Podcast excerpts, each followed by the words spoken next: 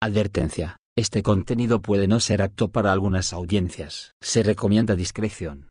Reddit pregunta, ¿por qué deberías escuchar a un mal presentimiento? Tenía 15 años cuando mi madre me dejó el McDonald's para desayunar mientras cruzaba la calle para comprar Starbucks. Era un centro comercial en los suburbios y estábamos en camino a recoger un nuevo gatito a unas pocas horas de distancia.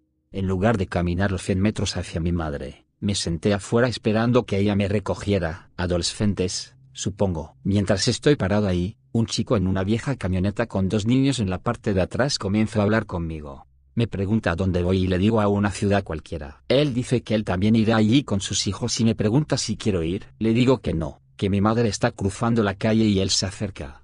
Mi instinto dice que algo está mal, Así que veo a una mujer al azar salir de Starbucks y la señalo y le digo que ahí está mi madre. Se asustó y se fue muy rápido. Todavía recuerdo a esos dos niños en el asiento trasero. Se veían tan confundidos. Me pregunto hasta el día de hoy si están bien.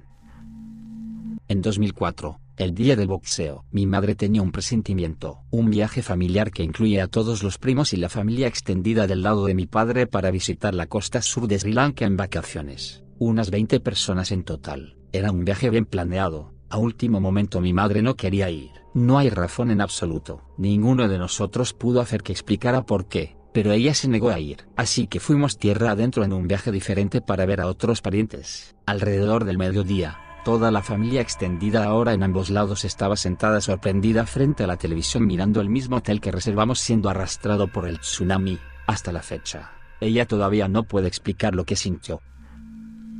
No me salvó, pero salvó a una amiga. Un gran grupo de amigos y yo íbamos caminando a casa después de un evento en una ciudad a la que no estábamos acostumbrados. Era de noche y casi no había nadie alrededor, calles vacías y todo eso. Estábamos caminando por una acera que tenía cercas altas al lado, así que cuando doblabas una esquina, lo que fuera que estaba a su alrededor estaba fuera de la vista. Una de las chicas se quedó atrás, distraída por su teléfono, creo, y me di cuenta. Así que también comencé a alejarme para convertirme en una especie de punto intermedio entre ella y el grupo. Pronto, nos estábamos acercando a donde nos estábamos quedando, y nuestro grupo dobló una esquina. Luego comenzó a caminar hacia el patio donde estaban nuestras viviendas. Vi un automóvil pasar junto a nosotros, luego doblar en la esquina que hay abajo donde la chica estaba todavía. Tan pronto como lo vi, de repente tuve este sentimiento sospechoso y horrible, así que me detuve y volví a la esquina para vigilar a mi amiga. El auto pasó junto a ella, se detuvo, dio una vuelta completa de nu, y lentamente comenzó a arrastrarse detrás de ella. Ella todavía estaba en su teléfono y no se daba cuenta de nada. Salí de detrás de la esquina y comencé a caminar hacia ella. El auto se fue rápidamente tan pronto como el conductor me vio. Me da miedo que alguien la hubiese agarrado, y ninguno de nosotros hubiera visto nada. Hubiera sido uno de esos momentos de película cliché en los que te das la vuelta y te das cuenta de que falta un miembro del grupo. Para agravar esa posible tragedia, se había comprometido unas semanas antes. Creo que el hecho de que hayamos trabajado con algunas casas de seguridad en el área que discutieron el tráfico de personas probablemente me ayudó a estar en alerta máxima, y el área en la que estábamos era conocida por ese tipo de cosas.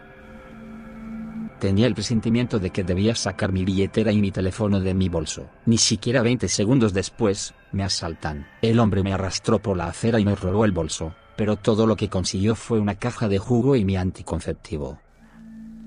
Hace unos 10 años, trabajando en seguridad en un sitio a unas 50 millas de casa, salí del turno a medianoche y no me molesté en cambiarme el uniforme porque solo iba a parar por gasolina. Dos estaciones de la ciudad en la que trabajaba estaban abiertas después de la medianoche, pero se me pasó una de largo. Me metí en la otra, la misma marca, el mismo precio de la gasolina, el mismo tipo de vertedero por completo, y simplemente no me gustó nada al respecto. No había nadie más excepto el empleado que podía ver, pero decidí volver a la que había pasado. Cuando vuelvo a salir de la ciudad, me acerco a esa estación nuevamente. Tres policías de la ciudad, dos agentes y un policía estatal están afuera bloqueando la carretera con las armas desenfundadas. Resulta que un policía de la ciudad entró en un robo. El asaltante puso una bala en su chaleco, y el dueño de la tienda golpeó al ladrón con un bate antes de que el policía pudiera recuperarse lo suficiente como para sacar su arma. Ese habría sido yo, con un uniforme con una bonita insignia brillante, pero sin chaleco. Olía a plástico quemado temprano en la mañana en la cabaña de mi familia y casi me vuelvo a dormir.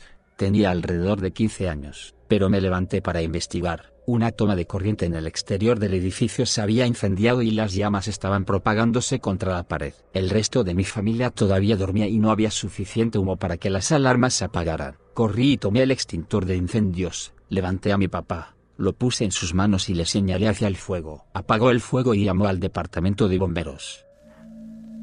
Fui al hospital con dificultad para respirar con mi corazón acelerado. Hicieron una radiografía de tórax, análisis de sangre para detectar coágulos de sangre, y algunas otras pruebas, pero todo daba con resultados normales. Después de chequearme de la noche a la mañana, todo seguía bien, la saturación de oxígeno era perfecta, mi frecuencia cardíaca seguía un poco elevada, pero nada demasiado loco, y parecía que probablemente era un síntoma de un virus malo que había tenido una semana antes. El médico de la sala de emergencias me pregunta cómo me sentiría si me enviaran a casa y simplemente tenía un mal presentimiento. Le dije que no tenía una buena explicación, excepto que simplemente me sentía mal por eso. Dijo está bien, intentemos una prueba más y si eso resulta negativo, lo enviaremos a medicina general y veremos si pueden rastrear algo. Esa prueba fue una exploración de VQ que en realidad encontró muchos coágulos de sangre en mis pulmones terminé con un diagnóstico de embolias pulmonares bilaterales no provocadas y estoy tomando anticoagulantes de por vida. Súper agradecido tanto por el mal presentimiento como por el médico de urgencias que estaba dispuesto a escucharlo.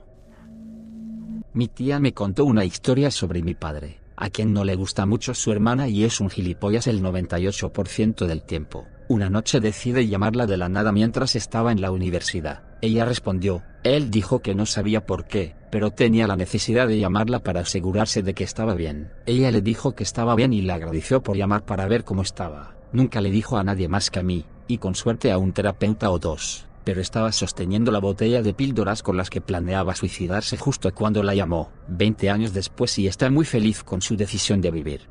Muchas gracias por ver. Si el video te gustó, deja tu like, y suscríbete para ver más contenido de Reddit. Hasta luego.